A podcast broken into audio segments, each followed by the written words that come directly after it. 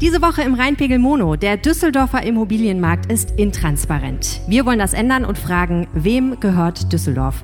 Mein Name ist Helene Pawlitzki und mit mir auf der Bühne beim Campfire Festival 2018 sind Justus von Daniels von Korrektiv, Laura Ime aus der Lokalredaktion und Uwe Jens Runau ebenfalls aus der Lokalredaktion.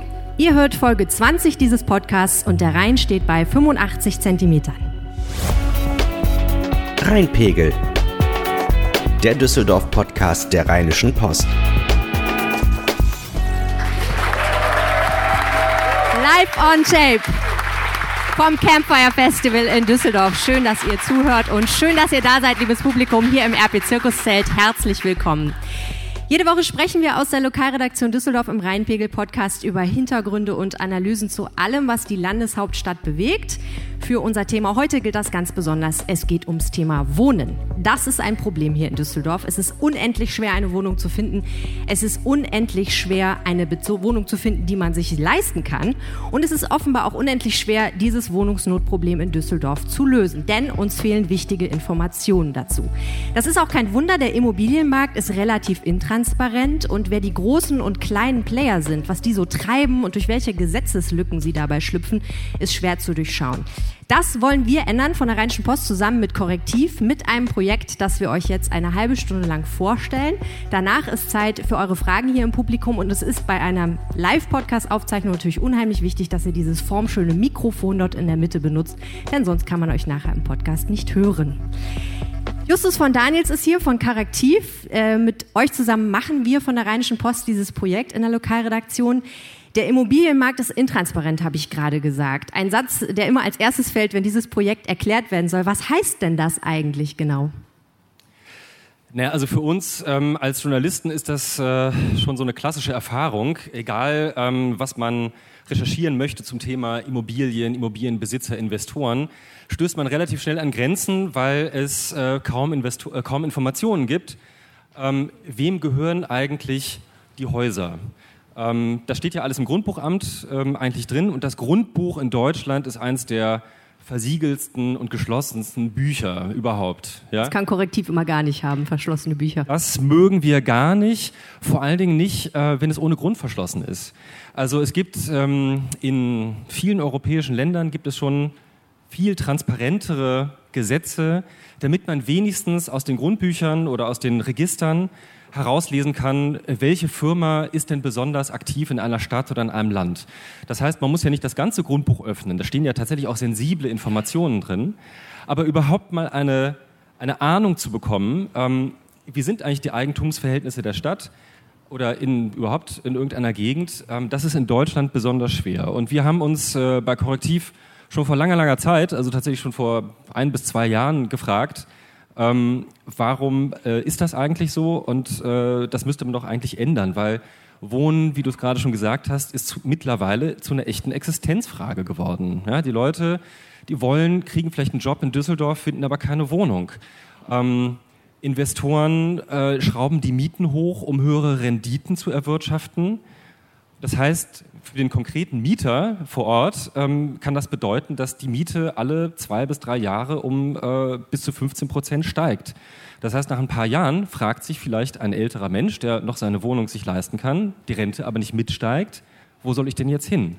Also es ist eine echte Existenzfrage. Und wir haben überlegt, wir wollen da auf jeden Fall ran.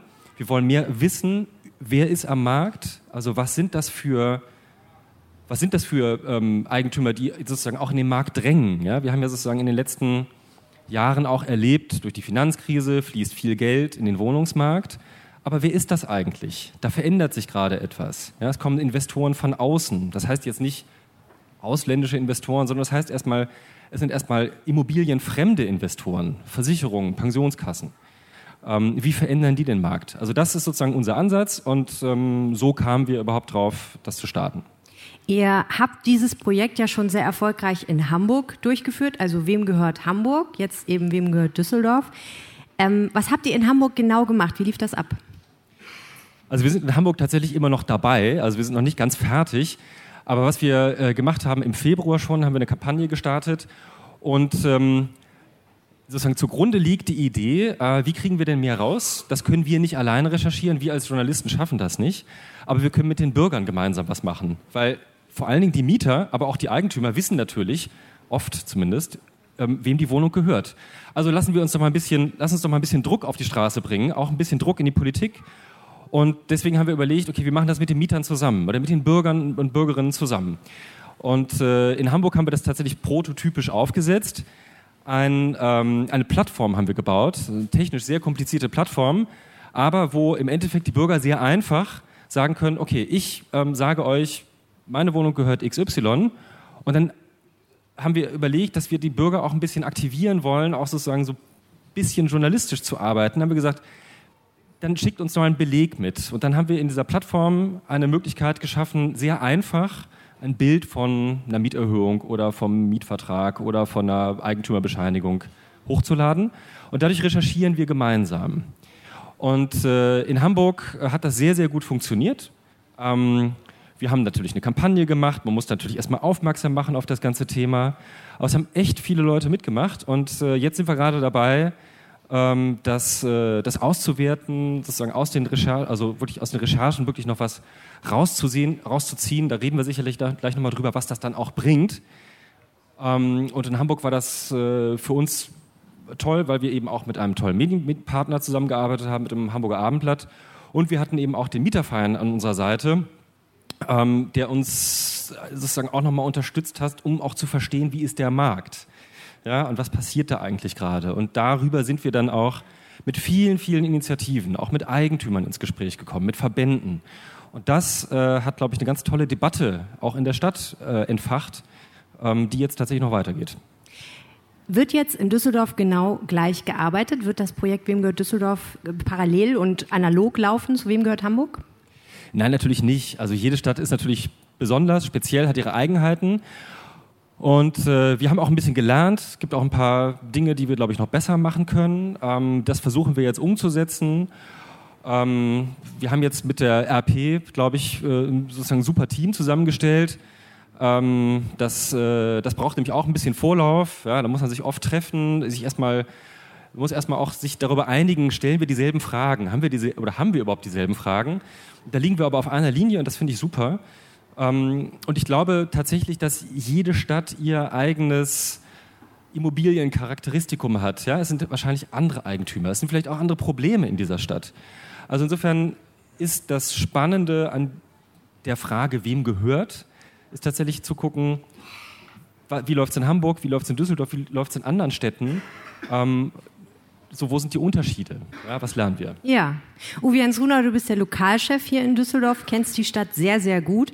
Warum ist Düsseldorf geeignet für so ein Projekt? Warum sollte man fragen, wem gehört Düsseldorf? Ja, weil wir Entwicklungen haben, die gerade schon Justus angedeutet hat. Ähm, wir haben so in den letzten 20 Jahren äh, immer mehr Zuzug nach Düsseldorf gehabt. Äh, wir hatten eine Zeit, wo es absolut unattraktiv war, neuen Wohnraum zu schaffen. Das heißt, die Schere ging auseinander, der Bedarf stieg, äh, das Angebot an Wohnungen nicht. Gleichzeitig schon seit 30 Jahren immer weniger sozial, sozialer Wohnraum, also zu, zu, wenig öffentlich geförderter Wohnraum mit preiswerten Mieten. Und die Polit Politik hat die Entwicklung eigentlich verschlafen, muss man sagen. Locker zehn Jahre lang hat nichts getan. Jetzt gibt es so ein Handlungskonzept Wohnen, das dafür sorgen soll, dass auch preiswerterer Wohnraum entsteht bei großen neuen Projekten. Aber diese, diese, dieses Vakuum, was da war, hat natürlich dafür gesorgt, dass Mieten wirklich zum Teil explodiert sind und dass Wohnungen, das ist der Kapitaldruck von außen, ähm, das ist national, aber auch international so, weil eben man ja für sein Geld nichts bekommt und diese großen Fonds müssen gucken, wo habe ich eine stabile Anlage äh, und da ist der Wohnungsmarkt in Deutschland in den großen Städten ein super Anlageobjekt und das merken wir auch in Düsseldorf. Und äh, deswegen ist es für uns spannend, mal zu gucken, wer steckt dahinter, wer sind die Preistreiber. Das ist auch das, was die Bürger interessiert. Jetzt machst du ja nicht erst seit gestern Lokaljournalismus hier in Düsseldorf. Das heißt, ich würde mal vermuten, wenn wir dich gefragt hätten vor einer Weile, bevor es klar war, es gibt dieses Projekt, wem gehört Düsseldorf denn? Also wem gehören eigentlich die Wohnimmobilien in Düsseldorf? Hättest du wahrscheinlich schon eine grobe Ahnung gehabt. Was wissen wir denn jetzt im Moment vor diesem Projekt schon? Also ähm, Man muss sagen, das hat sich schon geändert. Also in den letzten 15 Jahren hat es sich geändert. Wir haben ja auch diese großen Entwicklungen, äh, wie hier auf dem Bild zu sehen, Cartier Central. Äh, das ging los ungefähr vor 15 Jahren, die Planungen. Äh, das haben wir erst seit diesem Zeitraum, weil da der Zuzug besonders stark wurde. Vorher war es das Problem der zu wenigen Sozialwohnungen. Die fallen seit 30 Jahren runter, also die, die Zahl geht so runter. Was wir haben, sind ähm, nationale Wohnungsbaugesellschaften. Gerade hier beispielsweise Pandion aus Köln hat da zwei zwei dieser Wohntürme äh, gebaut. Ähm, Interboden aus Ratingen, die machen so Entwicklungen, 1000 Wohnungen hier, 1000 da äh, und mehr. Das sind Leute, die man auch zum Teil kennt, äh, mit denen man sprechen kann, die auch äh, äh, einen Ruf zu verlieren haben, muss man, muss man sagen. Aber es gibt auch welche, mit denen man nicht mal eben sprechen kann. Und das ist das Neue und äh, Interessante eigentlich. Also mit denen man nicht sprechen kann, heißt aus Journalistensicht, man stellt zum Beispiel eine Presseanfrage, man schickt eine Mail dahin und sagt, ich möchte gerne folgende Dinge wissen und da kommt einfach nichts zurück. Ja, also wenn man, es, es geht ja am Ende um den Punkt, wem, wem gehört das wirklich? Wer sind die Anteilseigner bei sowas? Wenn die in Israel oder USA oder so sitzen, wird es langsam schwierig. Also wenn hier nur eine Verwaltungsgesellschaft beispielsweise ist, bei anderen Wohnungen wissen wir es auch auch gar nicht. Äh, das steht ja auch heute in unserem Aufmacher, den Laura geschrieben hat. Äh, zuweilen kommen wir gar nicht an die Eigentümer ran äh, wenn wir Beschwerden haben von, von Bürgern aus Düsseldorf. Ja, denn das ist ja meistens eigentlich der Fall, wie solche Fälle an die Lokalredaktion kommen. Jemand sagt, hier bei mir im Treppenhaus tropft die Suppe von der Decke und es schimmelt, aber keiner tut was irgendwie schreibt er an die Hausverwaltung, da passiert gar nichts. Und äh, der Grund ist halt häufig, dass die Hausverwaltung sich darum nicht kümmert. Und dann ist die Frage, kann die Lokalzeitung da was machen? Laura, du als Düsseldorferin, wie sehr bewegt denn die Düsseldorfer dieses Thema Wohnen? Also ich habe das Gefühl, ähm, es gibt zwei Wahrnehmungen. Einerseits würde, glaube ich, kein Düsseldorfer sagen, nö, mit Wohnen haben wir überhaupt gar kein Problem sondern im Grunde weiß jeder, äh, die Mieten sind zu hoch, es gibt zu wenig äh, Wohnungen, was Bezahlbares findest du nicht. Das äh, hört man auch immer wieder aus dem Bekanntenkreis, ne, dass Leute über ein halbes Jahr lang suchen und dann in einem Schuhkarton unterkommen, wunderbar, und dafür ganz viel Geld bezahlen. Ähm, ich habe aber andererseits auch das Gefühl, dass die Leute das schon ein Stück weit angenommen haben. Also die, äh, es gibt nicht so diesen, diesen Geist zu sagen, wie, wie schaffen wir das, wie schaffen wir das gemeinsam, da irgendwie was gegen zu tun, sondern die Leute sagen, ja, äh, ich, ich, wohne in einer Stadt und hier sind die Mieten exorbitant hoch und äh, irgendwie akzeptiere ich das und offenbar gibt es da keinen Weg raus. Du bist federführend für das Projekt in der Lokalredaktion Düsseldorf. Das heißt, du machst die ganze Organisation und kümmerst dich darum, dass es auf unserer Seite läuft. Wie wird das denn, wem gehört Düsseldorf? Wie wird das Projekt in der Lokalredaktion ablaufen? Also was machen wir jetzt in den nächsten Wochen? Ja, also wir haben, äh, sind heute mit der Berichterstattung gestartet. Da haben wir erstmal einen äh, Blick auf den Wohnungsmarkt in Düsseldorf geworfen, haben geguckt, wie viele Mietswohnungen gibt es hier, ähm, haben bei der Stadt nachgefragt, wie sie die Situation beurteilt, haben bei verschiedenen äh, Marktkennern nachgefragt, beim Ring Deutscher Makler, beim Mieterverein, bei Haus und Grund, wie die auf den Markt blicken, was sie glauben, was die größten Probleme auf dem Düsseldorfer Wohnungsmarkt sind. Und ähm, ja, diese Bestandsaufnahme, so nenne ich es mal, äh, machen wir jetzt erstmal nochmal in den nächsten Wochen und informieren so ein bisschen. Der Uwe Jens sprach gerade schon dieses berühmte Handlungskonzept Wohnen an. Das äh, soll ein Allheilmittel für die Stadt werden. Da wollen wir auch erstmal erklären, was das überhaupt ist und was das bringen soll. Und dann äh, fangen wir in kurzer Zeit damit an, auf unserer Website www.wemgehörtdüsseldorf.de an, äh, mit den Mietern in äh, in Interaktion zu gehen, also dass die dann anfangen können, uns Informationen zu geben, uns mitzuhelfen und ähm, dass wir dann gemeinsam ganz viel mehr über diesen Markt herausfinden. Diese Datensammelphase ist, glaube ich, so zwei Monate lang. Ne? Genau. Und danach, was passiert dann? Dann schauen wir uns das an und schauen mal zum Beispiel, gibt es eine Häufung? Also gibt es irgendeinen Bereich, irgendein Viertel, wo, äh, wo ganz viele Leute sagen, ich weiß überhaupt gar nicht, äh, wer das gehört. Ähm, wir wollen auch erreichen, dass die Leute uns mit uns zusammen quasi, dass wir die Vollmacht bekommen, beim Amtsgericht nachzufragen, wer steht da im Grundbuch, wer ist der Eigentümer. Und wir werden dann auch schon in der Datensammelphase, wenn wir schon ein bisschen mehr darüber wissen, ähm, auch mit unseren mobilen Redaktionen vor Ort dorthin gehen, wo wir glauben, dass äh, dort interessante Geschichten stecken und wollen da mit den Bürgern ins Gespräch kommen und äh, gucken, was wir erreichen können. Du hast ja jetzt für diese erste Phase, wo wir vor allen Dingen sehr viel über das Thema berichten und erstmal so ein bisschen Awareness, sagt man ja so schön, schaffen, schon viel recherchiert. Ähm, was sind denn so die ersten Ergebnisse? Was hast du festgestellt, wo es so Fragen gibt, wo du sagst, das ist interessant, da müssten wir eigentlich mal genauer hingucken? Also äh, ein Begriff, der mir vollkommen neu war, äh, ist der des äh, Share Deals. Ähm, das steht heute auch in unserem Text. Das ist leider legal, das ist das Traurige daran.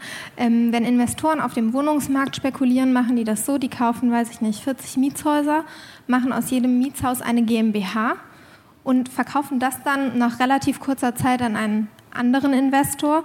Und dadurch, dass sie dann aber nicht das Haus verkaufen, sondern äh, die GmbH, sparen Sie die Grunderwerbsteuer, also der Investor, der das dann kauft. Also in NRW, der äh, Satz ist ja relativ hoch, 6,5 Prozent. Der Investor, der die GmbH kauft, muss das dann nicht zahlen. Ähm, mir hat Haus und Grund eine Zahl genannt, wonach äh, 2017 Share Deals im Wert von einer Milliarde Euro äh, hier gelaufen sind. Das ist äh, erlaubt. Eine Milliarde. Eine Milliarde. Äh, wenn du dann guckst, 6,5 Prozent davon, das ist ein dicker Batzen Geld, der da verloren gegangen ist. Und ähm, das war etwas, was mir vollkommen neu ist. Man muss sagen, das ist erlaubt, das ist, nichts, das ist nichts Verbotenes, aber ich finde das schon erschreckend, dass das hier in Düsseldorf so stattfindet. Vor allen Dingen, wenn ich mir vorstelle, dass das nicht unbedingt nur bei Gewerbeimmobilien so ist, sondern bei Wohnimmobilien, wo Menschen drin leben. Ja, Uwe Jens, äh, gibt es aus deiner Sicht Dinge, Themen in Düsseldorf, wo du jetzt schon sagst, da gucke ich besonders hin und das interessiert mich und da schaue ich mal, ob es Sinn macht zu berichten? Ja, wir haben uns jetzt gerade für diese ersten Wochen, bevor die äh, Phase des Datensammelns losgeht, äh, natürlich auch schon so ein paar Projekte äh, vorgenommen. Ich nenne mal kurz zwei. Einen Fall aus Oberkassel, wo ein ganz normales Mietshaus, normale Baustruktur, 60er äh, Jahre Bau, aber eigentlich okay, kann man gut drin wohnen. Nicht allzu große Wohnungen, man konnte sich die leisten, also zwischen 500 und 1000 Euro, sage ich mal. Und äh, da gab es eine Erbengemeinschaft. Die Erbengemeinschaft war sich nicht ganz einig, Haus verkauft an jemanden, der da scharf drauf war. Und der hat natürlich auch einen höheren Preis dann schon bezahlt, weil er es unbedingt haben wollte. Und dann ging so ein Spielchen los, äh, Einzelgespräche mit den Mietern. Das muss man sich auch vorstellen. Da sind Leute bei, die schon 70 Jahre alt sind, die da gerne weiter leben würden, die ihr Leben lang in diesem Haus eigentlich waren äh, ich biete dir an 10.000 Euro. Also das war ähm, ein Psychokrieg über ein Jahr, sollte erst modernisiert werden, dann zieh doch aus. Heute ist das Haus abgerissen, es wird was Neues gebaut, es werden Wohnungen für anderthalb Millionen Euro auf einer Ebene da angeboten. Diesen Fall werden wir schildern. Und mich würde interessieren dann, wo gibt es das noch in Düsseldorf? Weil das ist genau der Punkt. Man muss eigentlich immer nur aufs Geld gucken. Äh, mit allem ist immer ein Wertgewinn, ein, ein Wertgewinn äh, verbunden. Das ist der Treiber für alles Marktgeschehen. Ähm, alles andere wäre äh, Romantik. Äh, da würde man sich was vormachen. Ein anderes Beispiel ist das Glasmacherviertel in Gerresheim, was wir vorstellen wollen. Da sollten jetzt schon die ersten Wohnungen eigentlich fertig sein. Die Idee war, anders als innenstadtnah, wo es teurer ist und wo man weniger Platz hat, da wirklich Wohnraum auch für Familien zu schaffen. Das war so die Diskussion vor fünf Jahren. Was ist heute der Stand? Die Patrizier, die das Gelände entwickelt hat und auch das Baurecht geschaffen hat, hat es überraschenderweise veräußert, so wie sie auch in, in Süddeutschland ein großes Areal für über 1000 Wohnungen veräußert hat. Ähm, es gab ein, ein Bieterverfahren, der erste Grundstückspreis, mit dem man startete, ich weiß das von Entwicklern, die mit in diesem Rennen waren, war 80 Millionen Euro. Das Gelände ist verkauft worden für knapp das Doppelte, für, also meiner Kenntnis nach 155 Millionen Euro.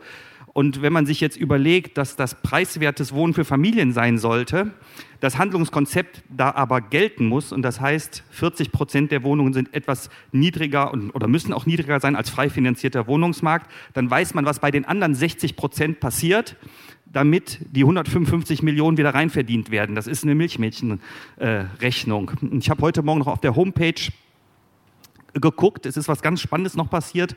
Kurz nachdem, nachdem das Grundstück verkauft worden ist, ist die Firma, die das äh, von der Patricia gekauft hat, selber übernommen worden. Das ist ganz spannend. Von einer Berliner Firma, die heißt Adler Real Estate. Und die haben auf ihrer Homepage stehen, dass sie ein Ziel haben, die Netto-Kaltmiete, die Erlöse, die sie daraus erzielen, um 25 Prozent zu steigern. So, wenn man das auf der Homepage liest und weiß, was in Gerresheim passiert ist, dann bin ich gespannt, was wir in zwei, drei Jahren schreiben, ähm, wenn wir sagen, wie teuer sind eigentlich äh, die preiswerten Familienwohnungen in Gerresheim. Und äh, so läuft Wohnungsmarkt. Und das wir, wollen wir rauskriegen eben. Das ist der Punkt. Ja, Justus, man merkt, es sind super spannende Geschichten, die da drin stecken. Es sind aber auch nicht ganz unkomplexe Geschichten. Man muss die gut erklären. Wie sind da die Erfahrungen aus Hamburg? Wie muss man da rangehen, damit das Publikum auch mitkommt in diese Recherchen? Ich glaube, die beiden Beispiele haben jetzt äh, schon einiges gezeigt. Also äh, jede Geschichte landet unweigerlich irgendwann bei jemandem, der irgendwo wohnt.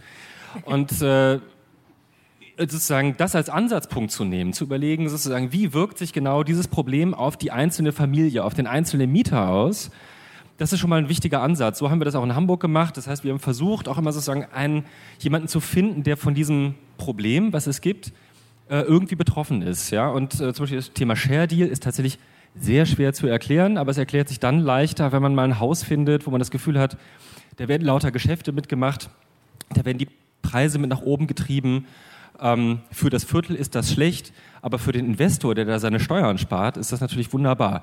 Also ähm, diese Geschichten lassen sich, glaube ich, ganz gut erzählen und äh, wir haben uns auch sehr, sehr viele Gedanken gemacht. Man muss sich tatsächlich erstmal ein bisschen Mühe geben, aber wenn man sozusagen so einen Rahmen hat, dass man so ein Immobilienprojekt mal angeht, dann äh, denkt man nochmal anders drüber nach, wie man das äh, erzählt. Und ähm, ich glaube, das Entscheidende ist eben auch diese ganzen Geschäfte, die jetzt gerade beschrieben wurden.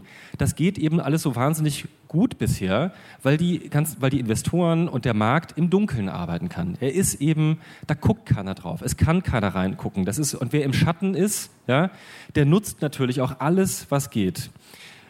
Es gibt viele, ich glaube wirklich viele Eigentümer, viele Investoren, die sind, die machen normale Geschäfte. Den kann man jetzt auch nicht, den muss man jetzt auch nicht irgendwie an Kragen gehen. Aber es gibt eben wahnsinnig viele Auswüchse, ähm, die, bei denen selbst die, die Investoren gar nicht glauben, dass das irgendwie groß in die Öffentlichkeit kommt. Deswegen schreiben sie es ja teilweise auf die Webseite, ja, weil sie gar nicht glauben, dass da irgendjemand mal drauf kommt, äh, dass man von Gerresheim mal zu der Investorengruppe nach Berlin geht ja. ja. und dann mal guckt, wie rechtfertigen die eigentlich die Renditeerwartungen, die sie wiederum an äh, ihre eigenen Fondsinvestoren sozusagen spiegeln. Ja? Und diese Geschichte aufzuschreiben und nachzuvollziehen, also Follow the Money, das Stichwort, was du gemacht, was du genannt hast, dem Geld auch nachzugehen, ähm, da wollen wir eben diesen Druck aufrechtzuerhalten und weil das eben sonst, äh, ja, sonst weitergeht, das Schattenreich gehört ja zu den schmutzigen Geheimnissen des Investigativjournalismus, dass ganz viele Dokumente sowieso offen liegen. Man muss sie nur mal lesen. Genau. Das macht ja leider äh, nicht immer jemand.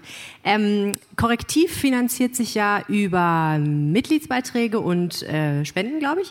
Ähm, die Rheinische Post macht das ein bisschen anders. Sie finanziert sich über Abonnenten und Werbung. Uwe Jens, hast du nicht Angst, dass du irgendwelchen Menschen auf die Füße trittst, die bei uns Anzeigen schalten? Ist das nicht gefährlich, so ein Projekt? Das ist total gefährlich, deswegen machen wir das auch nicht. Wir schreiben keine bösartigen Artikel.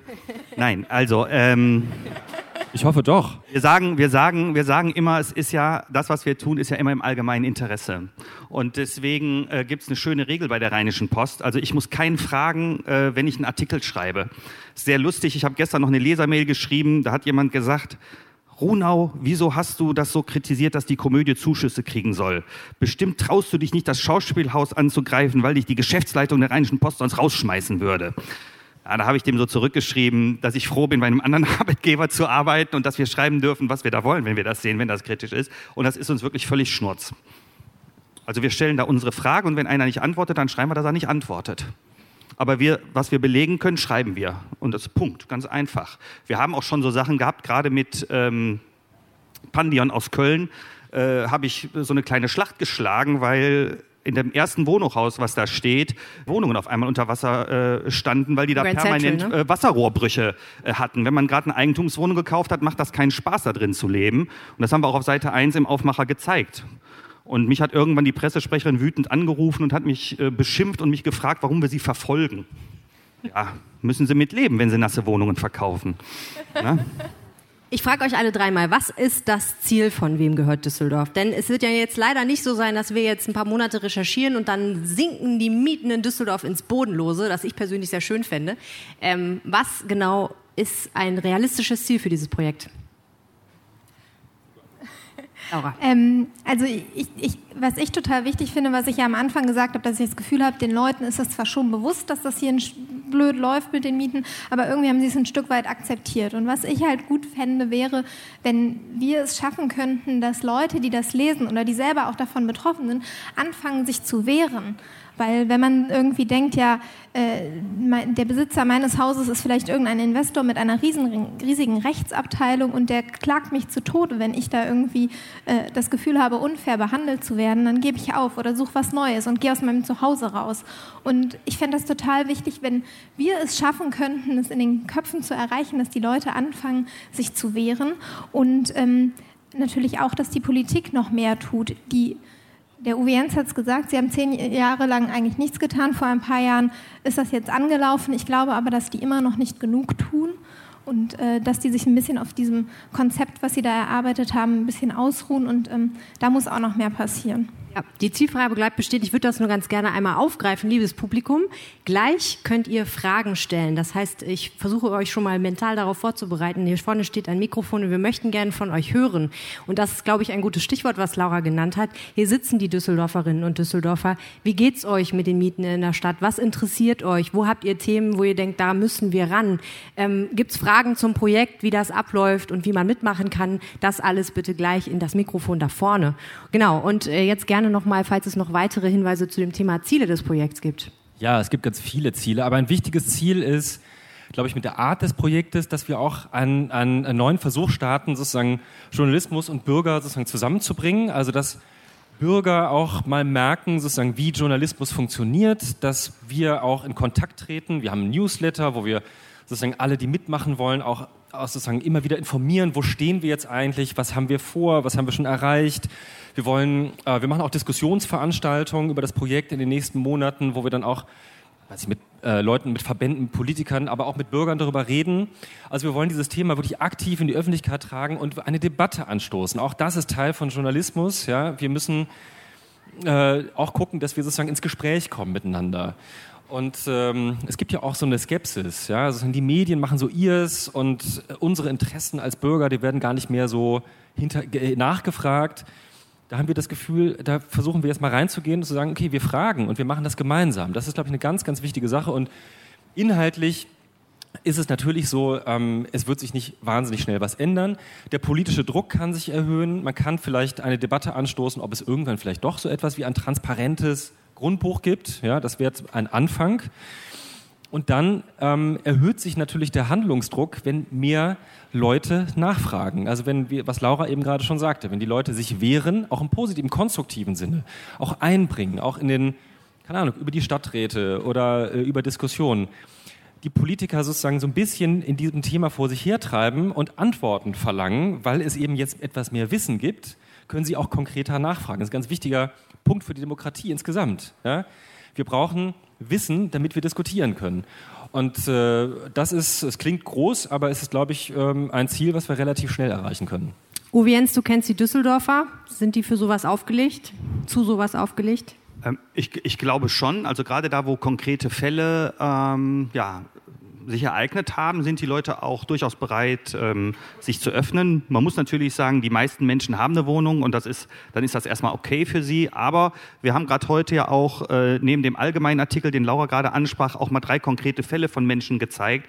Wie ist es denen eigentlich ergangen bei der Wohnungssuche? Und da haben wir auch einen Fall von dem älteren Paar, was jetzt dann in, ins Rentenalter gekommen ist. Und da sind so oft Mietsteigerungen gewesen in Oberkassel, dass die sagen, wir können uns das nicht mehr leisten, wir müssen da weg. Und ich glaube, immer äh, wenn so Umbrüche im Leben ähm, da stattfinden und man spürt, Achtung, wir werden jetzt irgendwo auch Opfer einer solchen Entwicklung, äh, dann sind wir auch gefragt zu sagen, da läuft das schief. Und was auch dazu beiträgt, Justus, du hast das angesprochen, das Planungs- und Baurecht macht die Kommune. Und äh, das ist ganz entscheidend. Wenn wir Transparenz herstellen, wer tut da wie was, ähm, dann hat das Auswirkungen auch auf das, was Investoren in der Stadt tun können. Äh, und das ist eine ganz entscheidende Rolle von Journalismus. Äh, bei dem Weiterverkauf von dem Glasmachergelände beispielsweise, äh, das war eine ältere Planung, da gab es dieses Handlungskonzept Wohnung noch nicht, hat das sofort zu einer politischen Diskussion geführt, dass man gesagt hat, das war ein Weiterverkauf, damit ist das für uns ein neues Projekt und jetzt müsst ihr auch das Handlungskonzept Wohnen anwenden. Das wäre ohne die Berichterstattung vermutlich gar nicht erfolgt. Also es passiert schon was dann auch. So, Laura, jetzt Call to Action. Du hast jetzt die Gelegenheit, die Millionen an den Radioempfängern und die Tausende hier im Zelt aufzufordern und ihnen konkret zu sagen, was sie jetzt tun sollen. Ja, wunderbar. Damit hatte ich nicht gerechnet. Okay. Wie war nochmal die URL? Es ist wie in Castingshows, wenn man dazu wirbt, äh, angerufen zu werden. ähm, nein, äh, unsere Website www.wemgehörtdüsseldorf.de immer äh, äh, gekoppelt mit Bindestrichen, also wem minus gehört mit OE, du Esseldorf weil wir ja kein Umlaut Minus du Esseldorf. Minus du Esseldorf.de. Äh, diese Website ist äh, heute online gegangen. Dort äh, findet man auch nochmal alle Informationen.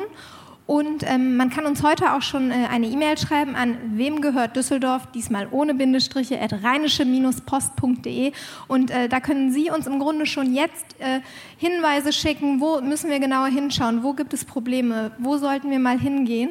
Und ähm, dann in einem nächsten Schritt werden wir in den kommenden Wochen den, äh, den Crowd Newsroom von Korrektiv auf unserer Seite freischalten und da können Sie dann auch entsprechende Dokumente hochladen, mit denen wir gemeinsam recherchieren können. Muss man vielleicht noch dazu sagen, ähm, da kann man nicht nur was hochladen und sagen, okay, mein Eigentümer ist XY, sondern auch da kann man dann nochmal auch seine persönliche Geschichte. Was genau. habe ich erlebt mit meinem Vermieter oder was sehe ich, was passiert hier gerade um mich rum oder äh, beobachte ich als aufmerksamer Bürger, ähm, dass bei uns gerade im Viertel irgendwas passiert. Also da gibt, wird es auch ein offenes Feld geben, äh, wo die Leute uns Hinweise schicken können. Und das ist eine ganz, ganz wichtige Erfahrung auch aus Hamburg. Da haben wir ganz tolle und wichtige Geschichten bekommen, die wir als Journalisten sonst immer sehr mühsam zusammentragen müssen und oft gar nicht rankommen an bestimmte, äh, auf bestimmte Hinweise. Und da ist es, das ist eben auch eine Möglichkeit, also mitzumachen, Eigentümer nennen, also sozusagen die Zahlen nach oben treiben. Wie viel wissen wir eigentlich über die Stadt? Ja, je mehr mitmachen, desto, desto aussagekräftiger ist das eben auch, was wir zum Schluss da äh, zeigen können. Aber eben auch die ähm, Geschichte zu beschreiben, der wir dann eben oder ihr, ja. wir gemeinsam eben auch nachrecherchieren werden. Ja, und es gibt einen Newsletter, für den kann man sich auch auf der Seite anmelden. Also auch das ist eine gute genau. Idee, dann bleibt man über dieses Projekt informiert. Und was vielleicht auch noch ähm, wichtig ist, äh, weil wir es noch nicht gesagt haben, ähm, Natürlich sind wir auf der Suche nach den schwarzen Schafen, aber ich freue mich natürlich auch, wenn mir mal jemand schreibt, ich habe den großartigsten Vermieter der Welt, äh, weiß ich nicht, ich bin äh, eine ältere Frau und der trägt mir immer meine Wasserkästen hoch oder so. Äh, wenn, wenn wir sowas haben. Dann haben wir auch gleich ein Porträt auf der Seite 3. Genau, aber dann haben wir eine menschliche Geschichte. Win-win. Nein, aber äh, das, das finde ich ja auch schön zu wissen, dass es die, wenn es die und dass es die noch gibt, die, die guten Vermieter, die netten Vermieter, wie man das so kennt. Ich habe ein Problem, dann rufe ich den Herrn Müller an, dem gehört mein Haus. Und ähm, das ist auch toll, das zu erfahren. Ja, man soll ja auch mal ein bisschen positive Nachrichten in der Zeitung bringen, ne? Ja, ist auch mal schön. Damen und Herren, gibt es Fragen zu diesem tollen Projekt Wem gehört Düsseldorf? Wer möchte? Traut sich mal wieder niemand. Ach, sehr schön. Der junge Mann mit dem Hut. Bitte einmal am Mikrofon kurz vorstellen und dann gerne losschießen.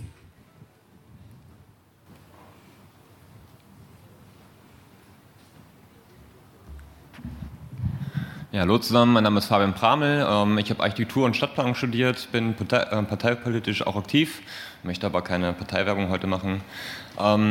Ähm, erstmal, ich habe ähm, euer Projekt in Hamburg auch verfolgt, äh, finde das gut. Ich finde es auch wesentlich, dass ihr eigentlich auch die Grundlage für eine Debatte anstoßt, wenn man sich danach die Frage stellt, wem soll Düsseldorf eigentlich gehören?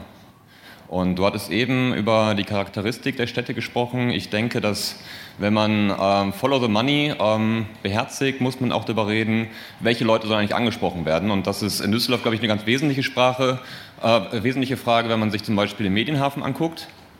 Ähm, ist eine der wenigen ähm, Hafenentwicklungen, wo kein Wohnraum geschaffen worden ist oder wenig Wohnraum geschaffen worden ist ähm, und sehr, sehr viele Arbeitsplätze geschaffen wurden, sodass ein Wohnungsdruck auf Bilk, Unterbilk und Oberbilk entsteht.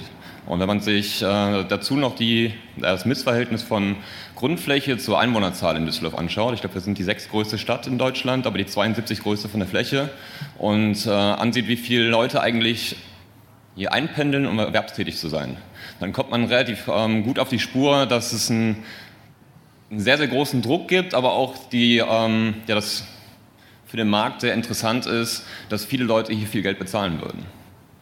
Das so als kleiner Kommentar in die Runde oder an jemand Bestimmtes gerichtet? Ähm, in die Runde. Ja, ähm, ich glaube, ähm, sag, wir sagen du. Sagen wir du? Ja, okay, sehr schön.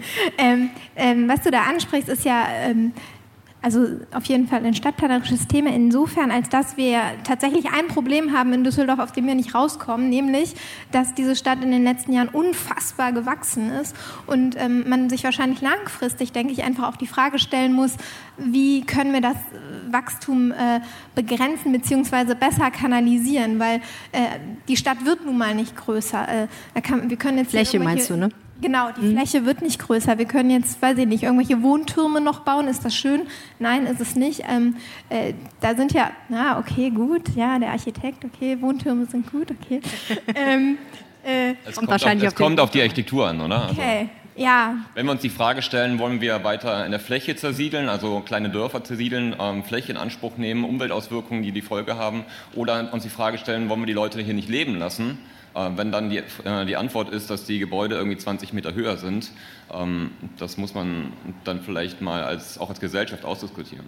Das läuft gerade, ne? Genau die Diskussion läuft jetzt, weil äh, es dieses, äh, wie heißt das, Raumwerk D, habe ich das richtig ja. im Kopf? Das neue Stadtentwicklungskonzept wird ja gerade entwickelt, genau im Dialog äh, mit Bürgern, mit Fachleuten ähm, etc. Aber äh, eine Sache, die ja heute auch im Aufmacher schon steht, ich glaube, ohne diese enge Kooperation mit dem Umland wird das gar nicht gehen.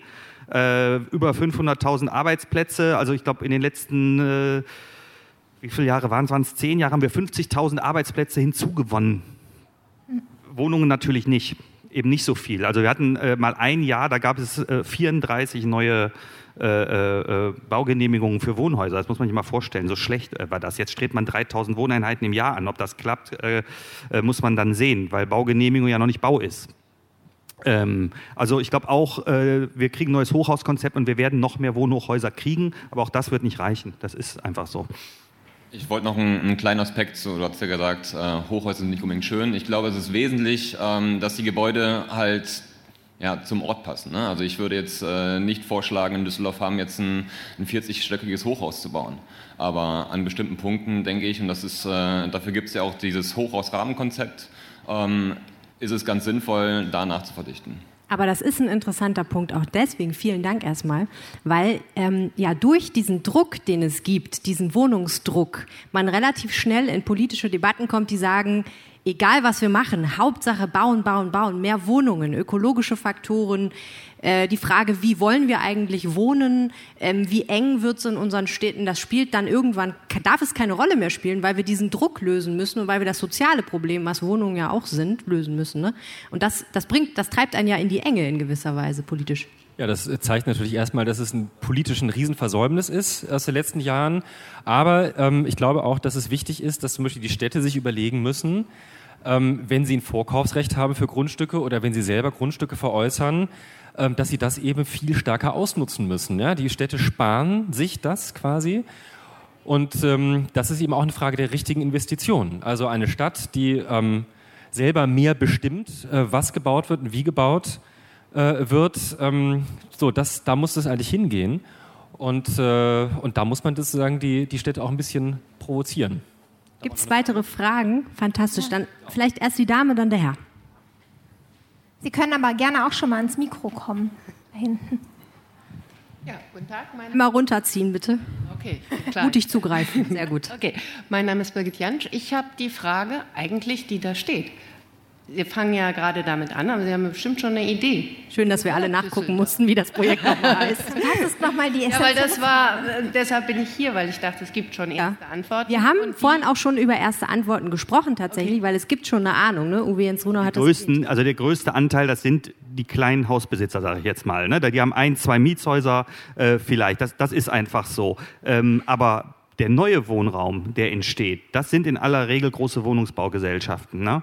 Oder eben Investoren, die das mit Architekten äh, zusammen machen. Und die sind, die sind schon meist hier aus der, aus der Region, aus dem, aus dem ähm, Großraum. Aber ähm, die Firma, die ich eben angesprochen habe, die das Grafental hinter der Metro entwickelt, das ist die, die jetzt äh, einer Berliner ähm, Wohnungsgesellschaft gehört, also einem, einem Holder, ne? also der, der hauptsächlich guckt, er kauft Gesellschaften auf, die Wohnungen haben. So, und äh, in dem Augenblick äh, sind es andere Mechanismen der, der Unternehmensführung. Es ist etwas ganz anderes, als wenn ich einen kleinen Mittelständler oder einen Privatmann habe, der eine Wohnung hat. Aber der Großteil im Augenblick ist natürlich noch, sind einfach private Eigentümer. Und wir haben natürlich noch äh, die Genossenschaften, die auch noch einen erheblichen Teil von Wohnungen haben. Wir haben die städtische Wohnungsbaugesellschaft, die die ehemaligen städtischen Wohnungen übernommen hat. Das sind aktuell so 8600 Stück. Also das ist auch nochmal ein Batzen und dann halt die, Aber was Sie sagen, was ist eine spannende Frage für uns wäre mal, wenn wir sagen, was gab es an Baugenehmigungen seit 2000? Wie viele Wohnungen sind das? Und dann mal rauskriegt, äh, wer war da Bauherr? Ja, weil äh, das hat mit Sicherheit kaum etwas zu tun mit, dem heutigen, mit der heutigen Bestandsanalyse von Immobilien in Düsseldorf. Profi-Tipp von hier oben, einfach Danke. Direkt da hinten Probeabo abschließen, dann können Sie das Oder in den zwei. nächsten Wochen bei der Rheinischen Post alles lesen und erfahren. Und, und Mitglied werden bei Korrektiv. Und natürlich Mitglied werden bei Korrektiv. Verzeihung. Bitteschön. Äh, Lukas Beckmann, ich wollte hinweisen auf einen Volksentscheid in Basel vor zwei Jahren, wo die Stadt Basel ähm, die Bevölkerung aufgerufen hat, darüber zu entscheiden, wie sie zukünftig mit kommunalem Eigentum umgehen soll. Und es haben sich 67 Prozent dafür entschieden, dass die Stadt keine Flächen mehr verkauft, sondern nur noch auf Erbpachtbasis zur Verfügung stellt. Und ich finde, dieses Wem gehört zielt ja nicht auf Besitz, sondern auf Eigentum. Und ich denke, dass es sehr wichtig ist, darüber zu sprechen, welche neuen Eigentumsformen brauchen wir eigentlich. Und zwar so, dass sie weder allen gehört, noch Einzelnen gehört.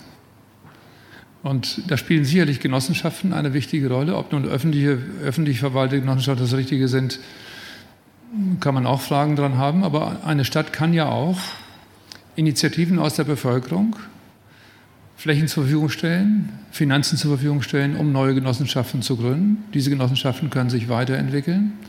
Und ich finde, die Diskussion ist nicht nur in Düsseldorf, sondern auch in Hamburg, auch in Berlin, wo ich herkomme, viel zu stark fokussiert auf Neubau und viel zu wenig auf Infrastruktur im, in, im Umland.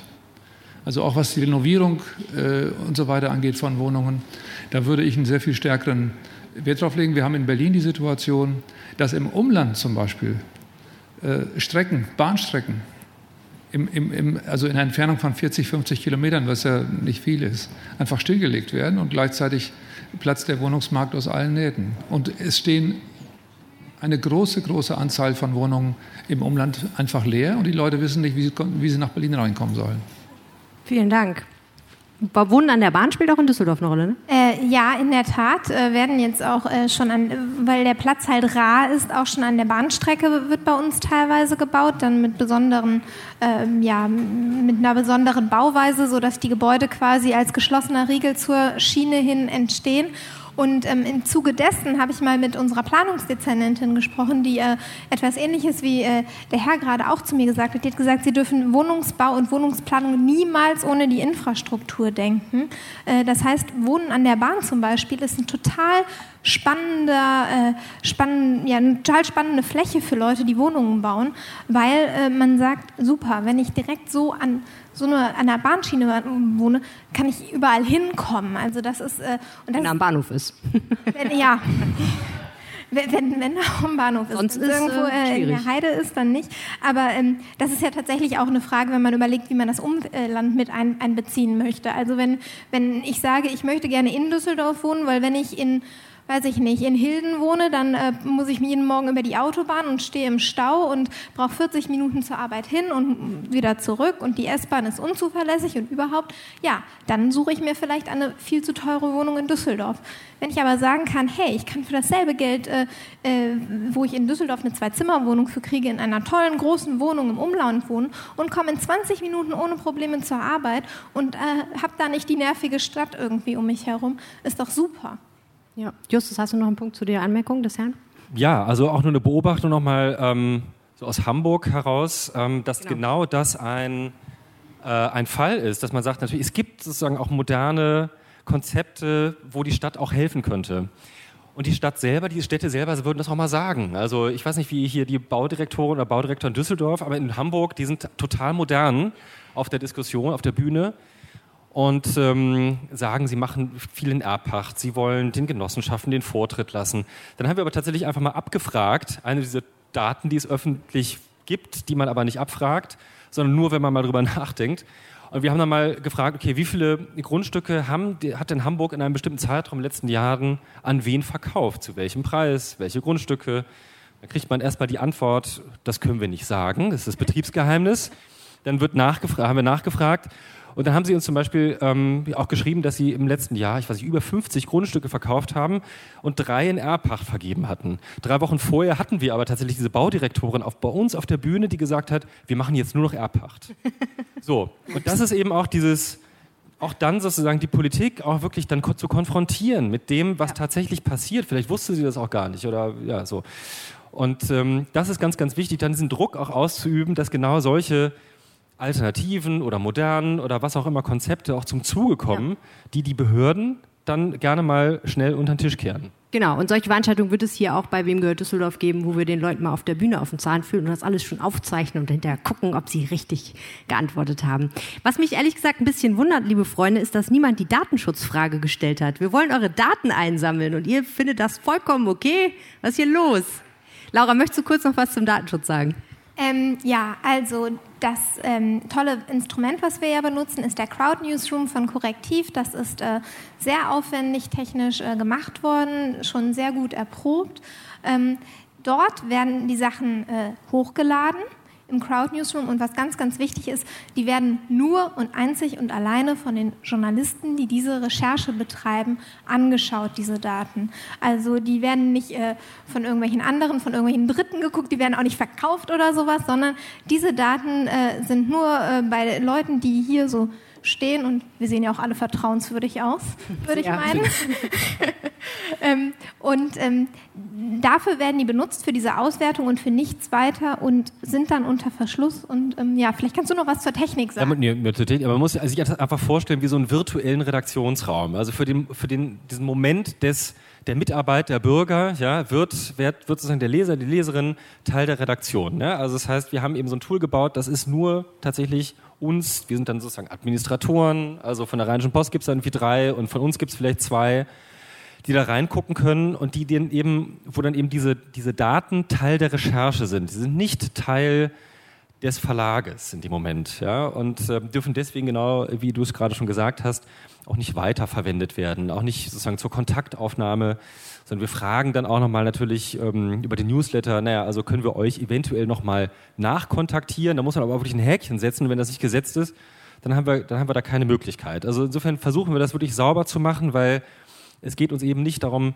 Daten abzugreifen, das machen vielleicht irgendwelche Immobilienmakler, die finden das ja vielleicht auch interessant, ähm, sondern es geht ja wirklich darum, sozusagen mit den Bürgern gemeinsam etwas zu machen und auch ein gegenseitiges Vertrauensverhältnis zu haben.